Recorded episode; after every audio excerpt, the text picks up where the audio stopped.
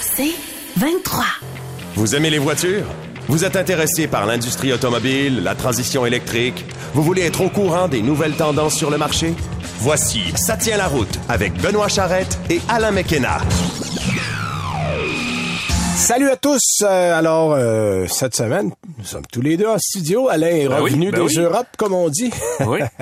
Euh, avec Airbus la semaine dernière. Pour ceux qui ne nous ont pas écoutés, Alain est allé faire un tour technologique de tout ce qui se fait chez Airbus. Allez voir l'avion du futur. T'es en- Hey, écoute, J'ai une petite nouvelle pour vous. Il est pas bien différent de l'avion du présent. c'est le futur proche. c'est le futur très proche. C'est l'avion qu'on va avoir l'année prochaine. Essentiellement. Essentiellement. D'accord. On va parler cette semaine, Alain, tu as essayé le Genesis GV60. Oui, monsieur, qui est un euh, qui est un petit VUS urbain électrique et luxueux, disons-le comme ça. Ben, basé sur le Ioniq 5, basé sur le Kia EV6. qui a quelques surprises. En version Genesis. Exact. Euh, moi, j'ai la permission de vous parler du Mitsubishi Outlander PHEV. Oh. Je suis allé l'essayer la semaine dernière à version. Mm-hmm. Vancouver. Nouvelle version, effectivement. Attends, j'ai-tu vu qu'il y avait de la neige à Vancouver? J'ai, oui, écoute, je suis allé à Victoria dans la neige en novembre et à Vancouver dans la neige en décembre. Euh, Quand même, faut, faut, faut le faire. Mm-hmm. Et alors qu'on partait de chez nous, il faisait 7-8 degrés. Tu, les routes manteau de printemps. ici, mais oui. mais, euh, on a même eu de la neige le temps qu'on était à Vancouver. Il a neigé, ce qui est plutôt assez rare dans la ville Ouais, même de même. Vancouver. Donc, je vais vous conter euh, mon petit voyage du côté de Vancouver. On va avoir comme invité Stéphane Larivière. Euh, Stéphane Larivière est un sound designer, on peut appeler ça comme ça. En fait, Ingénieur sonore. euh, L'ingénieur du son. M'a dit qu'il était pas ingénieur. Ah, je veux ok. pas, je veux pas avancer des choses en Ingénieux, hein. mais c'est un ingénieux processeur de son. En tout cas, il va venir nous parler parce que euh, lui, évidemment, a travaillé sur des jeux comme Assassin's Creed, a travaillé beaucoup dans la vidéo, mais euh, il va nous expliquer un peu comment on peut créer, comment on peut amener des sons dans les véhicules électriques parce que veut, veut pas. Oui, ça se fait déjà, en fait. Ça se fait Ouais, déjà, ouais, ouais. mais euh, comment on peut donner un son sportif, un son luxueux, un son, tu sais, on, on, on va être capable de personnaliser des sons d'auto. Euh, c'était facile avec un moteur. Quand t'as plus de moteur, c'est un petit peu différent. Mais il y a des grands, Alors, des euh, grands noms du monde du cinéma, même qui font des, des bruits de la sonorisation pour certains Absolument. Fait qu'on va. Mhm. parler de ça avec euh, Stéphane Larivière.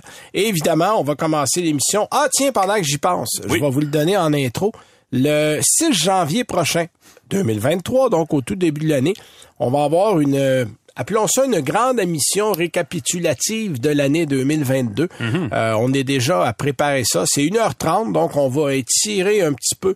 Euh, ça va être présenté sur les ondes du 98.5 C'est comme la version probablement. L de Ça tient la route, comme Oui, le c'est Grand ça, Cherokee exactement. L. C'est Ouais. ça, la version L. Allongé. Pas L pour il va y avoir une fille avec nous autres. Ah non, la lettre L, oui, non, la c'est lettre L, oui, c'est ça. Alors, euh, on se prépare ça pour le 6 janvier. Donc, je vous l'annonce tout de suite, mais on va faire des petites annonces sur le site ici et sur le site de la Nouvelle Auto. Ouais. Alain, on va commencer avec d'habitude, comme d'habitude, avec nos nouvelles. Qu'est-ce que tu as cette semaine au menu? Ouais, ben on commence en parlant de la Corvette qui euh, apparemment va emprunter le même chemin électrique entre guillemets que la Mustang l'a fait chez Ford euh, ces dernières Ouais, années. c'est, c'est pas mal confirmé. Là. On- ça fait à peu près un an qu'on en parle euh, en demi-mesure. On Mhm. n'est pas sûr, mais là, on a pas mal laissé savoir du côté de GM qu'on était rendu là. là. Ouais, ben c'est ça. General Motors euh, prévoit, euh, c'est ce que confirme Car and Driver en fait en ce moment là. SMA, ça c'est un verbe qu'on n'utilise pas souvent. La prestigieuse sportive de marque Chevrolet, la Corvette, donc pourra faire une gamme entièrement à part à partir de 2025, une gamme qui sera électrique euh, à 100%.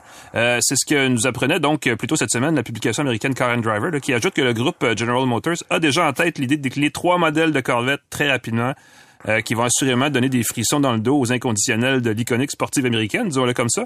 Euh, en plus d'une éventuelle sportive à moteur électrique qui est due pour 2025, on verra apparaître un coupé sportif à quatre portes Corvette, puis un VUS de type utilitaire urbain Corvette. ça fait drôle à dire. Euh, Oui, un VUS Corvette, Ben oui. j'ai un petit peu de misère dans ma tête. là. Euh, évidemment, ça ressemble beaucoup à ce qu'a fait Ford avec la marque Ben oui. Mustang. On s'entend avec le Mustang Mach-E. Euh, General Motors voit dans le nom Corvette ce que la direction considère comme plus que juste une marque de sportive. La Corvette est en fait une expérience utilisateur dramatiquement différente et qui représente un système toujours en évolution. J'ai mis des guillemets un peu partout dans cette phrase-là parce que je cite ce qui a été dit et je le traduis librement. Euh, mais présenté comme ça, vous avez compris que ça laisse pas mal de place pour n'importe quelle interprétation de ce que peut être une Corvette. Euh, un système toujours en évolution, ça peut être vraiment n'importe quoi. Euh, cela dit, l'essentiel à retenir, c'est ceci. Là, euh, la Corvette est un produit rentable, voire profitable pour GM, et l'intention, évidemment, c'est d'étirer ça sur l'ensemble de ce qui sera une gamme de trois véhicules. Donc, le plan, euh, c'est le suivant.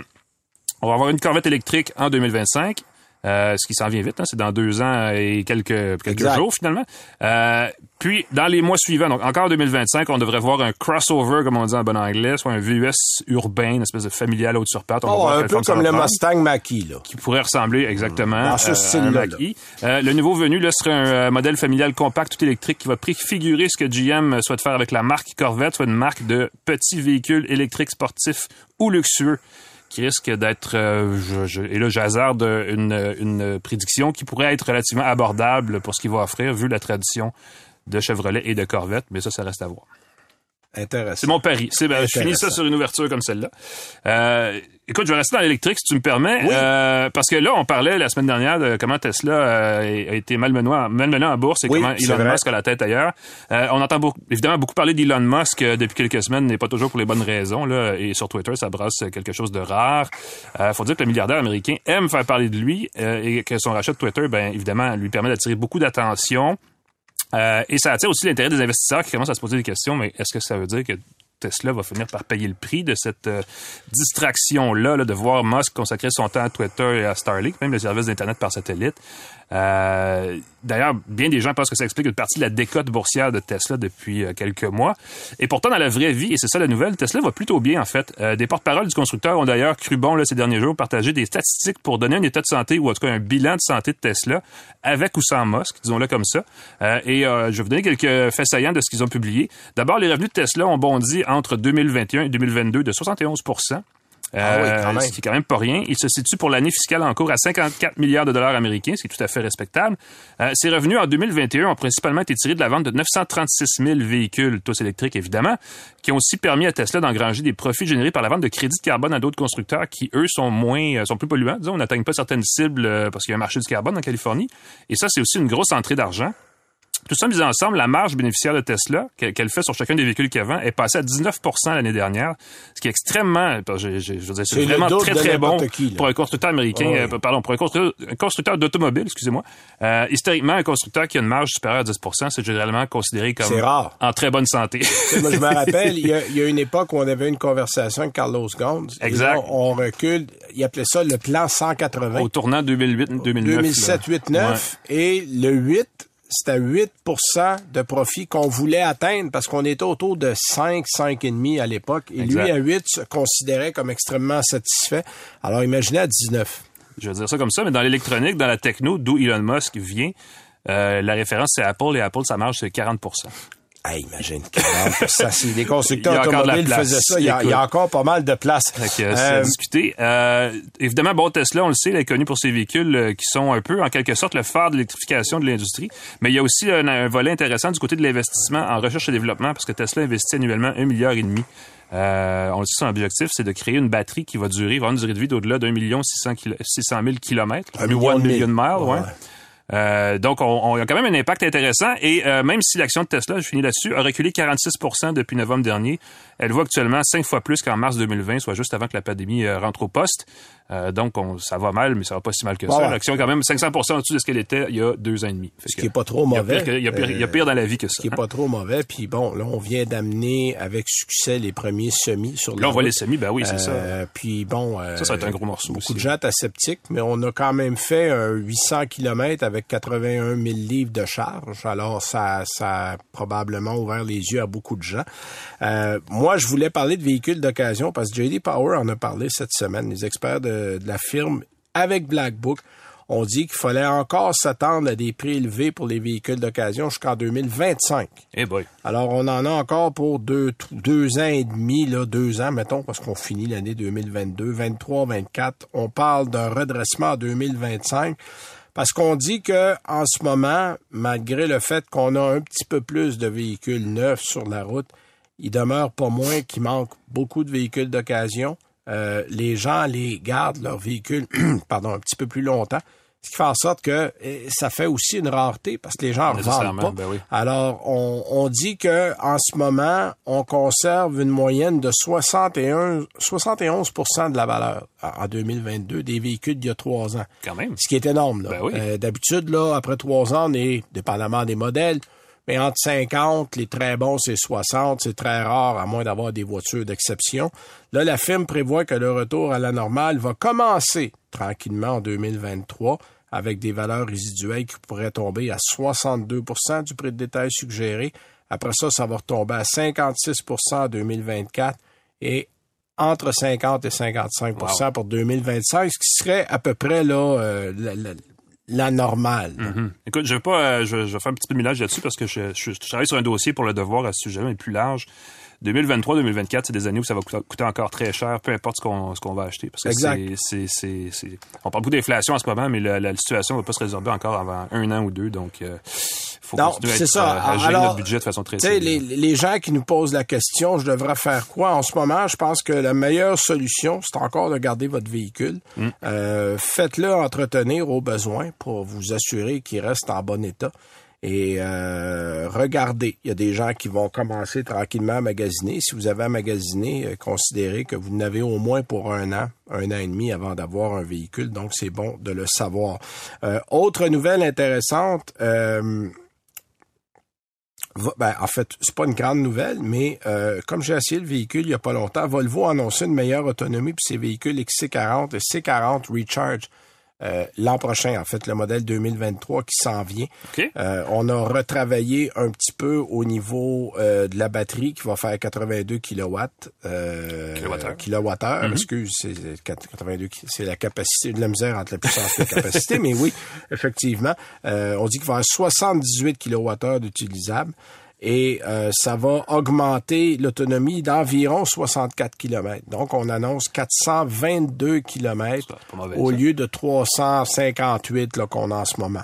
Bon, en fait, on rattrape un petit peu le retard du côté de chez Volvo parce qu'on le sait, dans cette catégorie-là, là, le 400 km, c'est à peu près la norme.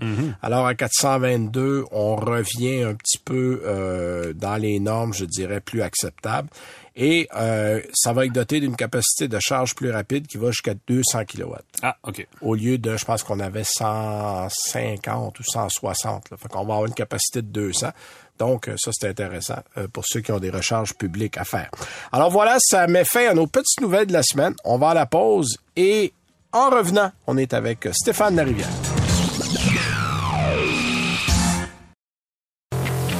Vous écoutez Ça tient la route avec Benoît Charrette et Alain McKenna. On vous en parlait en début d'émission, euh, les voitures électriques prennent de plus en plus de place dans le marché automobile. Et évidemment, euh, on aimait dans les véhicules à essence les sons. Hein? J'ai j'ai Oui. les V8, il y a des sons exotiques de moteur V12, il y a des six cylindres à plat. Ben, la Bon, Mustang Mach-E a son bouton, je vais reproduire le son d'une Mustang GT. oui, qui, personnellement, Ben, je veux dire, c'est le- pas mal. Je dis pas qu'il est bon, C'est juste pas mal. en fait, il y a même des véhicules à essence qui ont des amplificateurs de son intégrés au véhicule. J'ai essayé euh, récemment le Tundra, Toyota Tundra avec le moteur hybride. Et de dehors, t'entends absolument rien, tu as l'impression que tu es dans un dragster dans le char. Ah oui. tellement, tellement le son. Mais c'est bon, c'est bien fait, c'est bien amplifié. Puis pour parler un peu de ça avec nous, ben on a quelqu'un qui travaille dans le son tout le temps. Euh, on peut appeler ça un sound designer, euh, concepteur de son, Stéphane Larivière. Salut. Salut. Alors Stéphane, d'abord un En euh, studio. En studio, en oui, oui, oui, qui est en studio. Ça arrive pas souvent, faut en Un, parler. Un gars de son, sound designer, Ah qui oui, aime la studio, radio, qui consomme beaucoup de radio. Voilà, j'avais le goût d'être là. Et le son est meilleur. C'est ça. C'est clair, absolument. Euh, D'abord, parle-nous un peu de toi, Stéphane. Qu'est-ce que tu fais dans la vie de tous les jours? Parle-nous un peu de ton cheminement, puis après ça, on va en venir au son plus spécifiquement dans l'automobile. OK, je vais essayer d'être bref. Euh, en fait, Oh, t'as un bon 10-12 minutes. ouais, mais je, veux, je veux tellement pas. Pas le but de l'exercice. hein. Ben en fait, donc euh, moi j'ai un background de musicien. J'ai fait euh, j'ai un, bac en composition électroacoustique. OK. Ce qui fait que ça, composition électroacoustique, c'est c'est pas compliqué. C'est faire de la, de la musique en manipulant des sons et des synthétiseurs. Donc c'est la meilleure école en même temps pour aller vers le sound engineering et, ou la conception sonore pour euh, pour l'image, tu sais, pour Ouais. le film puis le bon. Alors fait que c'est ce que c'est ce qui m'est arrivé. Donc je me suis retrouvé euh, je me suis retrouvé à faire du, du sound design pour euh, pour de la télé puis des films puis euh, T'as sur fait, du jeu- t'as fait du jeu J'ai fait vidéo du jeu aussi. vidéo aussi. J'ai été euh, trois ans chez Ubisoft. J'ai eu le temps de faire euh, du Assassin's Creed et du Far Cry. Ouais. Ah oui. Puis, ouais, c'est ça. Moi, je connais, je connais bien, j'apprécie. Euh, c'est ça. Fait que... Alain est un peu plus gamer ouais. que moi. Ben, moi j'avoue que titres en plus, là, ils ont. Oui, oui, euh, non, c'est ça, j'ai- de- j'ai je me dit- limite un peu à Candy Crush, moi, tu sais, pour vous donner une idée, on est un petit peu loin. La qualité du son n'est pas la même non plus. J'ai euh, Angry Bird aussi. Gros gamer. Oui, le son est pas le même. Et, et Ouais. c'est drôle, Stéphane, on s'est parlé un petit peu avant l'entrevue, puis tu me soulignais que trop souvent, les gens vont couper la Ah oui, c'est vrai. vont couper l'alimentation ou la, la, la trame sonore d'un jeu, puis vont plutôt mettre de la musique, Oui. euh, puis C'est connu, là. puis les gens perdent parce que souvent la conception musicale est faite en lien avec le jeu qu'on a entre les mains. là. Ah oui, mais tu sais, comme dans le reste, en fait, tu sais, c'est comme il y a eu des meilleurs, des bons coups, des meilleurs coups. euh, mais là, si je parle, en tout cas, la réalité en 2010, c'était ça. C'était une frustration pour les concepteurs sonores de savoir le pourcentage de, surtout des, des jeux de shooter. Là. Ouais, ouais, ouais, ouais. Fait que c'était ça, mais tu sais, c'est, c'est, c'est, voilà. euh, Ben, les premières générations d'Xbox, on pouvait choisir, on pouvait remplacer la musique par sa propre musique, en fait. Oui, c'est ça. Donc, il y a eu toutes sortes d'affaires. ouais. Fait que, tu sais, ce genre de truc, c'est du bon, ben, tu sais, c'est, c'est comme ça, là. C'est pour ce genre de jeu-là. Euh, fait que faut, faut, euh, faut passer par-dessus ça, là. C'est Puis là, on a, on a évolué non seulement en image, mais en son aussi. Là. Oui, Tu oui, on, non, est, tout. on est dans des univers aujourd'hui, littéralement. Là. Puis je pense qu'il y a des, des gamers qui se sont probablement euh, transposés euh, dans les jeux qu'ils jouent. Euh, bon, on n'est pas tout à fait encore dans les Spielberg où on devient un avatar et on n'a plus de Ah vraie oui, vie. la réalité vit, virtuelle, ça ajoute une oui. dimension. Puis c'est drôle parce que je vais faire le lien pour qu'on parle d'auto, mais un truc en réalité virtuelle, c'est l'audio spatial. C'est- Apple est super fort avec ça sur Apple Music. C'est l'audio qui est basé sur la, la, la 3D, situation. c'est ça. Euh, où, tu regardes à gauche, le son se déplace comme si c'était une source en en avant de toi, mais tu as ça dans, dans tes écouteurs. Puis Apple et Mercedes-Benz ont une entente pour faire du son spatial. C'est du Dolby Atmos essentiellement, mais ça. dans la, les, les EQ, dans les euh, véhicules Oculus. électriques de Mercedes. Donc ça, c'est il y a vraiment un pont dans le son vers cette espèce d'environnement biophonique ou en tout cas peu importe comment on l'appelle dans le, le cockpit d'automobile. Je, je sais pas, si- est-ce que c'est ça que tu fais dans, dans l'automobile? Oui, ben en fait, c'est c'est c'est vers- c'est ça que je je fais toutes les démarches pour me pour me retrouver là OK. à temps plein si on veut. Là, je suis à temps partiel Ah. là-dedans dans le sens euh, c'est ça. Donc je suis en train j'ai entamé un processus plus justement de de recherche. Euh, je me suis donné le temps là, de passer par un certain chemin là pour euh, pour pour que ça pour, Ouais. essayer- pour me retrouver à, à bonne place par rapport à ça. Bon, là. puis parlons-en un peu de, cette, de cet univers-là, de cet univers électronique, de cet univers de son. Euh, moi, ce que je suis curieux de savoir, c'est est-ce qu'on va être capable de définir dans le futur un véhicule électrique par rapport à son son? Ben, c'est assurément l'in- l'intention des, des fabricants. Euh, ce, que, ce que vous disiez en, en, en entrée de jeu. C'est comme assurément, en fait, je- puis même avec le, le travail de, de, de, de sondage de terrain que j'ai fait depuis les six derniers mois euh, plus intensivement, faut pas oublier que là, en fait, la, la- la- faut pas oublier que la clientèle va changer. Mais pour répondre à ta question, c'est, Ouais. vous, vous le savez encore mieux que moi, vous avez une, une connaissance profondeur historique là, de tout ce qui a été fait pour donner des signatures sonores aux véhicules. Alors, c'est sûr que les fabricants et certains, une bonne partie de la clientèle va vouloir ça.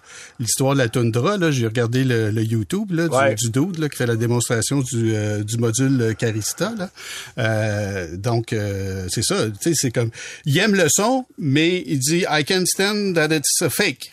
Fait que, Ah oui. il va avoir, là, il, tu sais, il va avoir de tout, là. C'est comme tout le monde a son avis. Ouais, puis je pense tout le monde, que- tout le monde avoir ses préférences. Je pense que les plus jeunes, euh, ceux qui, mettons, apprennent à conduire en ce moment ou qui vont apprendre à conduire dans C'est ça. 10 ans, eux ont jamais connu autre chose que ça.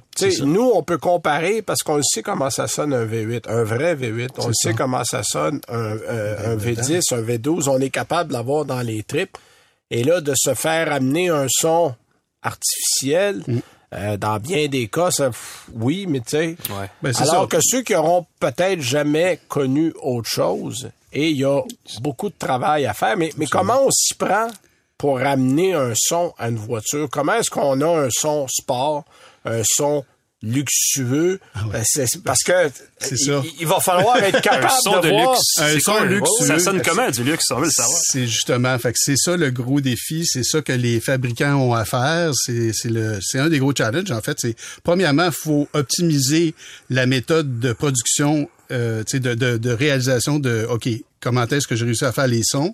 C'est du son interactif. Fait que c'est le lien que, que moi je fais dans je sais pour je le lien entre euh, être sound designer de, de trucs interactifs, ben un char, c'est comme un jeu vidéo pour moi, c'est- c'est-à-dire c'est Ouais, ouais, une ouais. multitude de trucs interactifs à gérer venant du, du système embarqué ou du, du CAN boss, etc. Euh, donc, euh, euh, fait qu'en fait, c'est là après ça, faut optimiser tout ça pour ensuite pouvoir faire les bancs d'essai. Il y a rien de plus de- auprès des, du, du, du- des, des, Donc, ça va, des prendre, acheteurs. ça va prendre des focus groups, ça va prendre Oui, des oui. groupes, euh, des groupes de cobayes Oui. pour tester ça. Oui, parce que tu sais, il y a rien de plus abstrait qu'un son luxueux. Alors là, ils sont déjà, ils sont Ah, déjà, ils sont déjà là-dedans. c'est assez Non, abstrait. mais tu sais, Cela c'est- dit, je vais inverser ça à l'envers. Je me rappelle Ouais. d'être allé au lancement d'un téléphone Nokia il y a 10-12 ans. Ouais.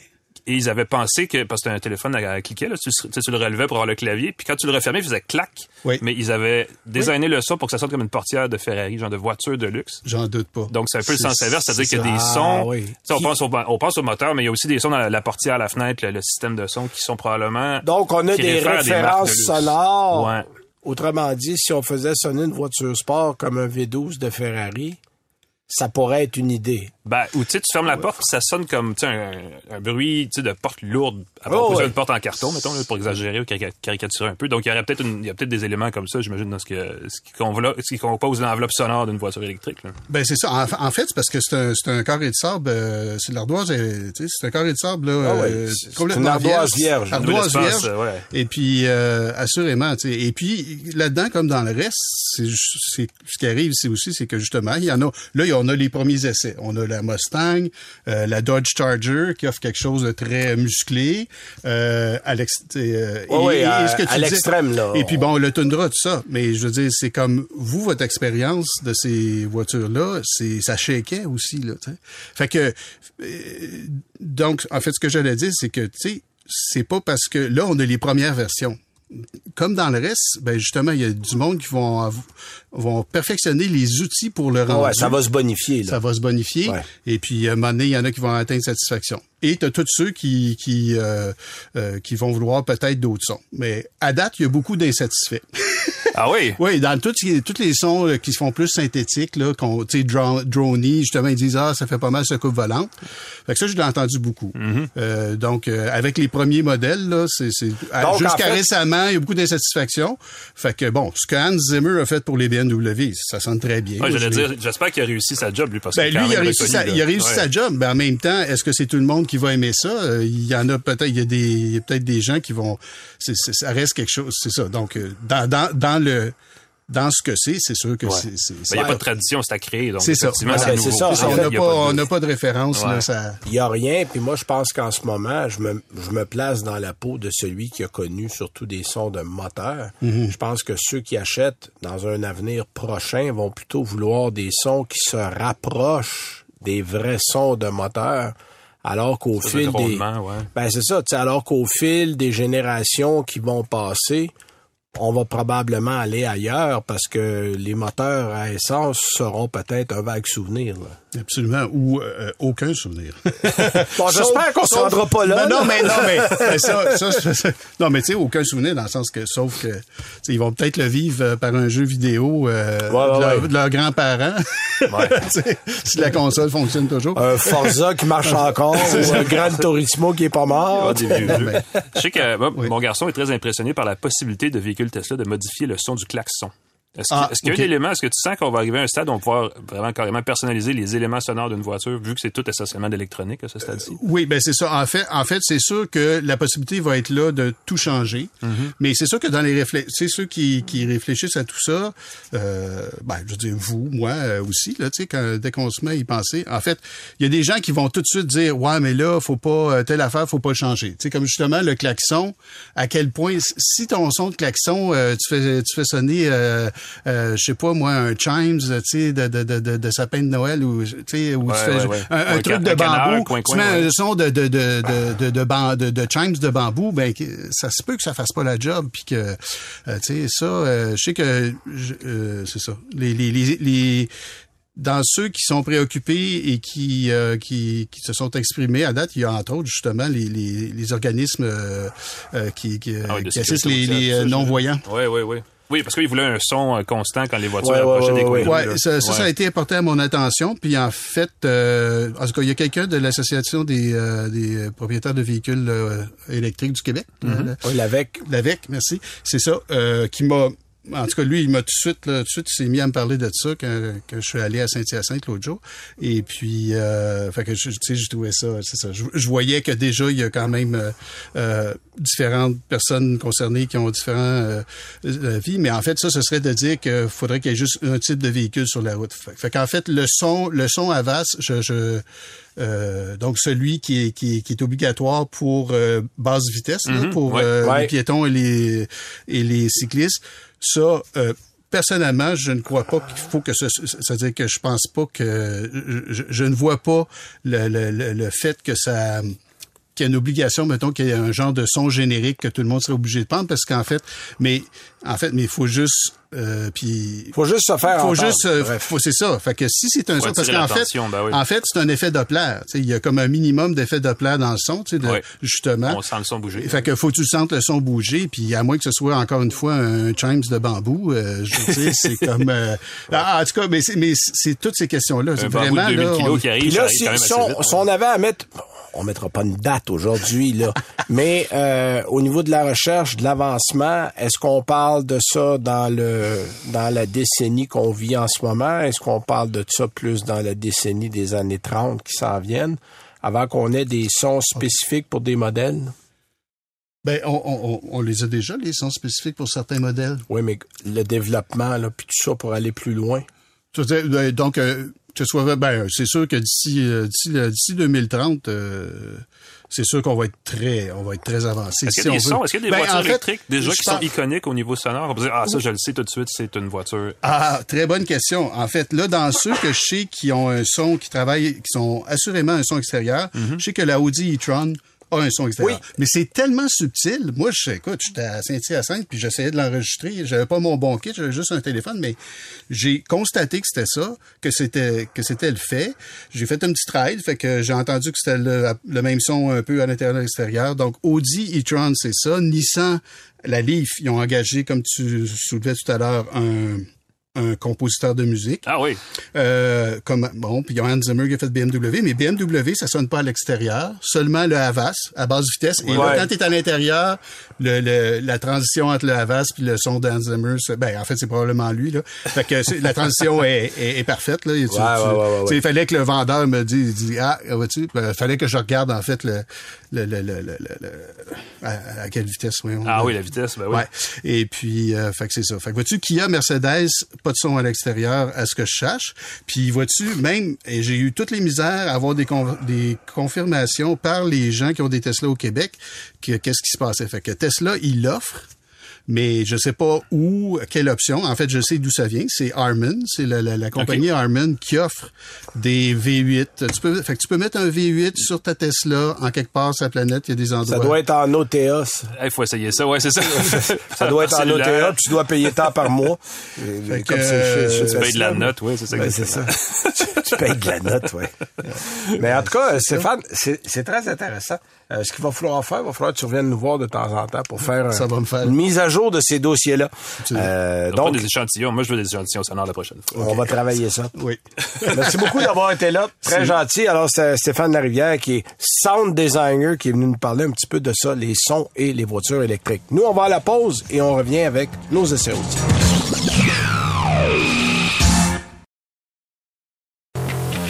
Vous écoutez Ça tient la route avec Benoît Charrette et Alain McKenna. Alors, avant de parler de nos essais routiers, on va vous parler évidemment de la façon d'écouter notre balado. Chaque semaine, vous allez sur le site du 98.5 FM dans la section balado, vous sélectionnez Ça tient la route. Et euh, sinon, vous allez sur votre plateforme, euh, plateforme préférée où vous avez des podcasts, euh, vous abonnez. C'est la façon la plus facile, la plus simple. On vous envoie une petite, euh, une petite alerte quand l'émission de la semaine est prête. Et euh, on est à la radio. Euh, le dimanche soir, c'est de 18 à 19 heures sur les ondes du 98.5. Et pour les gens en région, on est aussi un petit peu partout le week-end, des fois le samedi, des fois le dimanche. Mais on se promène aussi. Puis, euh, il nous reste encore cette semaine, la semaine prochaine. Après ça, on a un petit congé pour Noël. Et on vous revient le 6 janvier avec une, émi- une émission rétrospective de l'année dose 2000. de, de- de Ça tient la route. Double dose, en fait, une dose et demie, Ouais, appelons t'as ça raison. comme ça, c'est Techniquement, 1h30. c'est plus, Euh, mais on va vous résumer un petit peu l'année euh, en technologie, en nouvelles, en essais routiers qui nous ont mar- marqué. On est en train, Alain et moi, de préparer tout ça. Parlant d'Alain, euh, tu vas me là. parler du Genesis GV60, que Oui. moi aussi j'ai eu l'occasion d'essayer. Je vais commencer avec une question qui est la suivante. Achèteriez-vous un Ioniq 5 de Hyundai qui coûte 71 000 Parce que c'est essentiellement ce dont il est question ici. Euh, évidemment, c'est une question délicate car euh, quand on le présente comme ça, euh, peut-être que les gens vont dire non, mais présenté autrement, il y en a plusieurs qui seraient tentés de répondre oui. Euh, et une bonne partie de ces gens-là ne réaliseraient peut-être pas qu'ils pa- qu'ils paieraient en fait 71 000 pour un Ioniq 5, étant donné que ce qu'ils regardent, c'est le GV60 Oui, puis ça ressemble pas à Yannick qui ressemble pas à Ioniq 5. Ça, c'est, en fait, ce qui est, je je sais pas si c'est une bonne affaire ou une pas bonne affaire, mais avec l'électrique, comme c'est plus simple en termes mécaniques, on peut Ben oui. partir de la même mécanique, construire des véhicules très, très différents. Euh, et bon, là, évidemment, c'est différent dans la présentation, même si le format est essentiellement le même. Le G60, c'est un VUS urbain de luxe compact. Ça, ça fait une phrase longue, mais euh, c'est un petit VUS euh, familial.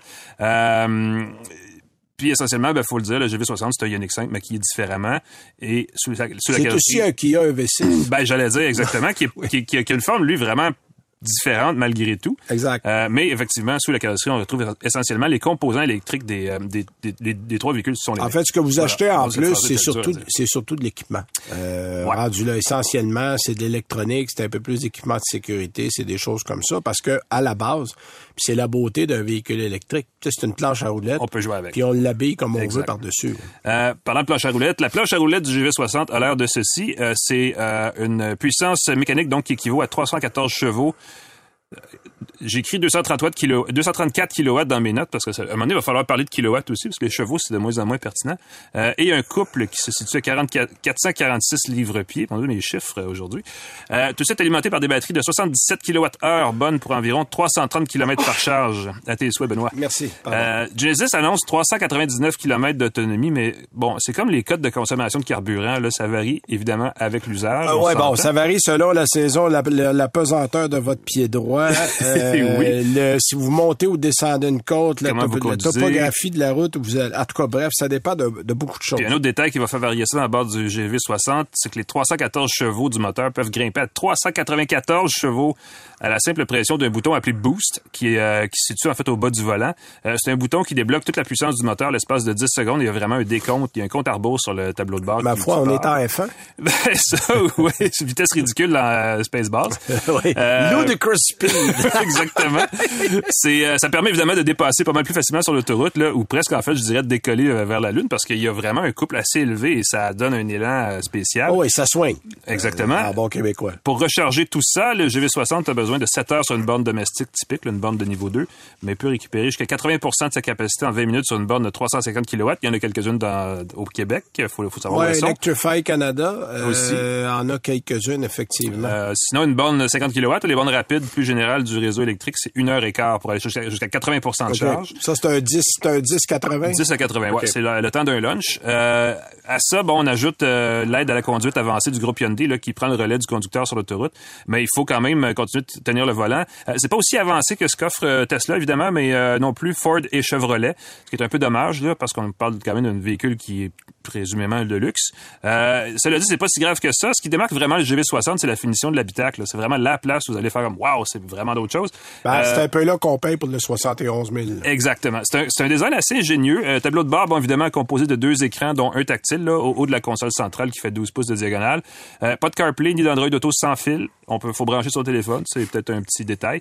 Euh, mais une belle interface quand même. Les sièges sont très chics et élégants. Là, moi, j'avais un véhicule d'essai euh, au ton euh, blanc crème qui était très, Ah, très chic de bon goût. Ouais. Eu le même. Euh, et sur la console, ben, on trouve un sélecteur de transmission caché sous un globe de faux cristal qui se retourne quand on démarre le moteur pour révéler le sélecteur de vitesse, ben, pas de vitesse, mais de, de transmission. C'est une espèce de boule de globe ouais, c'est qui vraiment fait demi-tour. En tout cas, c'est très élégant et évidemment, ça fait, ça fait, ça surprend les, moi, les enfants en raffolent.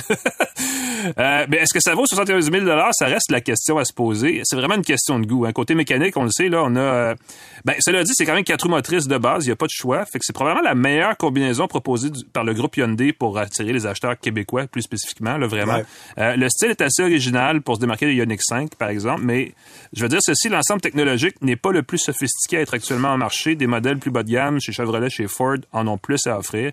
Et c'est un peu dommage parce que, point de vue, pour tout le reste, l'impression qu'a fait le GV60 est très bonne. Et si Genesis continue avec des véhicules de ce genre-là, c'est sûr qu'ils vont euh, connaître beaucoup de succès. Faut pas oublier qu'à 71 000, vous avez pas de rabais parce qu'il est trop cher. Euh, ça, c'est l'autre partie de l'affaire qui est Oui. un peu agaçante, mais c'est rendu là, j'imagine qu'il cible une clientèle qui n'a pas besoin du rabais pour acheter une auto. C'est ce qu'on croit. Ouais. Euh, absolument. Écoute, moi, je vais de l'électrique au semi-électrique. Oh. Euh, J'étais à Vancouver la semaine dernière pour l'essai du modèle 2023 du Mitsubishi Outlander. Mm-hmm. Un modèle qu'on attend depuis des lunes parce que euh, le moteur de 20 kW euh, heure qu'on a dans le, la, la batterie Ouais. qu'on a dans ce véhicule-là existe déjà en Europe depuis quelques années. là, depuis, je pense, là, je veux pas me lancer d'années, mais ça fait au moins 3-4 ans qu'il est rendu. Et on attendait ce moteur-là électrique chez nous. Puis là, ben, finalement, ça a pris une nouvelle génération d'Outlander pour amener ce modèle-là. Euh, physiquement, je te dirais que le moteur, le, le véhicule a l'air d'un modèle ordinaire. C'est-à-dire que, bon, on le sait, c'est une base de Nissan Rogue qui est retravaillée chez Mitsubishi. vrai. Euh, L'intérieur est aussi très proche du euh, Nissan Rogue. On a quelques logos EV, PHEV, là, qui est un peu partout pour faire la différence.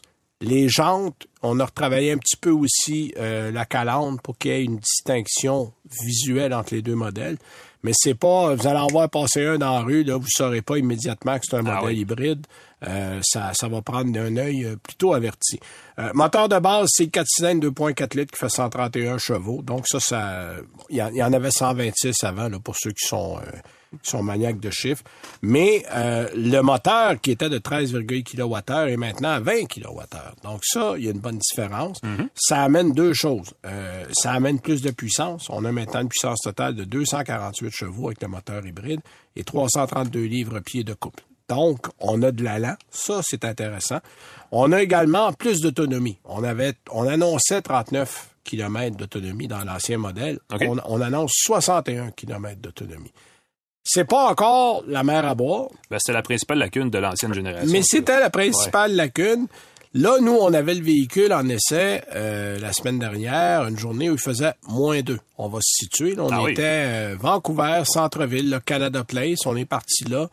Et on été se promener, pour ceux qui connaissent la ville un peu, on est parti vers Stanley Park, puis on est monté euh, dans Marine Drive. Le Marine Drive, c'est les maisons de multimillionnaires qui regardent la mer et la montagne au loin. Là. Tout le monde qui a une maison à Vancouver est millionnaire. Oui, non, mais ce coin-là en particulier, plus, là, ouais. si vous n'avez pas 10-12 millions à mettre sur une maison, allez même pas regarder dans ce coin-là, vous n'êtes pas à bonne place. Mhm. Ça monte un petit peu.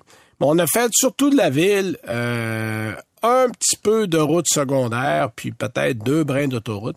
Euh, tout ça pour vous dire qu'après 36,9 km, le moteur s'est mis en marche. Fait qu'on est parti en mode V, justement pour voir c'était quoi euh, qu'on avait. ben oui. Et à moins 2 degrés, on s'entend, là, c'est pas un froid euh, du mois de janvier, là, c'est, c'est, un- c'est une journée d'hiver typique, là. Euh, donc, ça vous donne une idée, l'hiver, ce que ça peut accomplir. Et le temps qu'on a roulé en électrique jusqu'au premier arrêt du matin, on avait une consommation de 1,3 litres au 100 km. Donc ça, c'est normal, on a pratiquement roulé juste à l'électrique. Ensuite, on s'est mis en mode éco. Parce qu'il y a sept modes de conduite. Là. Il y en a pour les Eh, fins, ouais. les fous.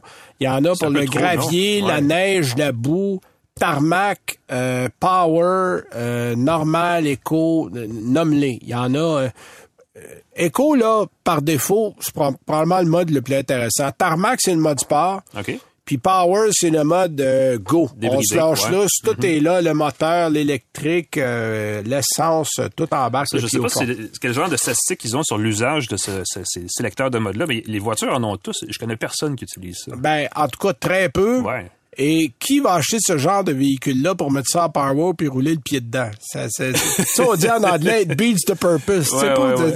Mais cela dit, euh, euh, par souci de professionnalisme, on l'a fait pour tout le monde. Bon. Euh, cela dit, une fois rendu au lunch, donc entre le premier arrêt du matin où notre batterie est morte et euh, l'heure du midi où on a roulé en mode éco, on était rendu à 5,1 litres au 100 km. Donc, ce qui est pas mal. Et là, en mode électrique, il y a un mode recharge. C'est-à-dire qu'on peut recharger jusqu'à 80% des batteries en roulant. Euh, on dit que ça prend 94 minutes selon euh, Mitsubishi. Ah oui. Euh, on a roulé deux heures, puis on a rechargé effectivement à 80% Donc, ça se fait. Sauf que ça prend un petit peu plus de gaz pour le faire Ben parce oui. que, évidemment, on roule en mode Ben, régénératif. Non. Et on a terminé la journée en rechargeant durant l'après-midi parce qu'on a fait notre trajet de l'après-midi en mode recharge. On était à 8,1 litres au 100 km. Bon, pour vous donner une idée, les meilleurs du groupe, parce qu'il y avait, bon, ils remettaient des petits prix pour ceux qui avaient fait la meilleure consommation. Nous autres, on était épais. fait qu'on était même pas proches. Bon. Mais les meilleurs ont fait autour de 6 litres au 100. OK. Fait que considérez là, que par une journée douce d'hiver, vous êtes capable de faire du 6 litres au 100, puis probablement que l'été, quand il va faire beau, vous allez être capable de faire peut-être 55-60 km. C'est un peu dans le scénario du pire, parce que si, on- si vous faites 50 km dans une journée, on Ben, c'est ça. moins que ça. là. La bonne nouvelle, c'est que, bon, le prix de départ est à 46 000 Ça, c'est la version euh, euh, LE, là, la version euh, vraiment de base. gamme, ouais. Nous, on avait la version GT Premium, qui est la version euh, tout équipée. On avait même le, le, le toit deux tons, là, qui, qui est une autre option. Ah oui. On est à 57 948. Fait que ça, c'est pas mal le plus cher que vous pouvez payer. La bonne nouvelle, c'est qu'il y a 5 000 du provincial et 5 000 du fédéral. Oh. Pa- À cause de la grosseur de la batterie, qui Ouais, est à ouais, 20 ouais. kWh. Donc, ça, ça devient intéressant. Ça s'enlève du prix. Euh, Est-ce que c'est intéressant à conduire? Écoute, c'est pas mal. C'est pas la voiture la plus sportive que j'ai essayée, mais avec quand même 248 chevaux, on a une bonne euh, poussée. Euh, toutes les versions reçoivent un écran tactile de 12.3 pouces. Il les systèmes de sécurité qu'on connaît, là, euh, euh, régulateur de vitesse adaptatif, l'aide au maintien dans la voie, la reconnaissance des panneaux de signalisation, le freinage d'urgence automatique, Apple CarPlay, Android Auto, surveillance des angles.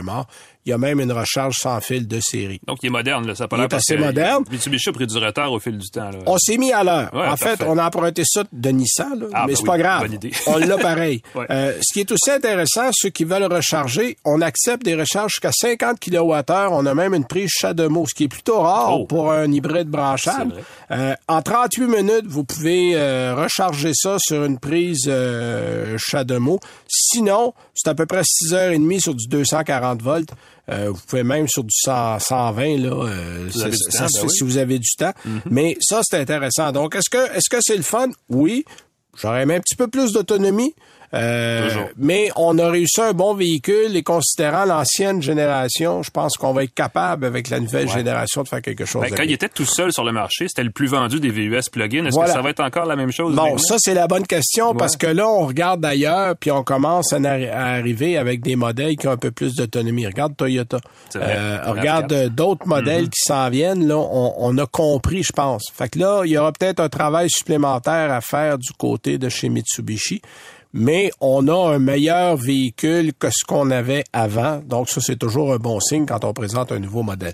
Alors voilà, c'était tout pour cette semaine. Merci à Jean-Christophe Ouellette euh, derrière la console, Monsieur Mécana. Monsieur Charette. Euh, moi, cette semaine, je me sauve, je m'en vais essayer en Espagne la Audi Q8 électrique. Oh, tu Alors, euh, tu absolument. euh, ouais. Donc, avant les fêtes, on va probablement être capable d'en parler parce qu'il y a un embargo jusqu'au 19 décembre, mais je vous retiens tout ça. Alors, soyez bons. Bonne route. Salut tout le monde. À la semaine prochaine. Bye bye. C'est 23.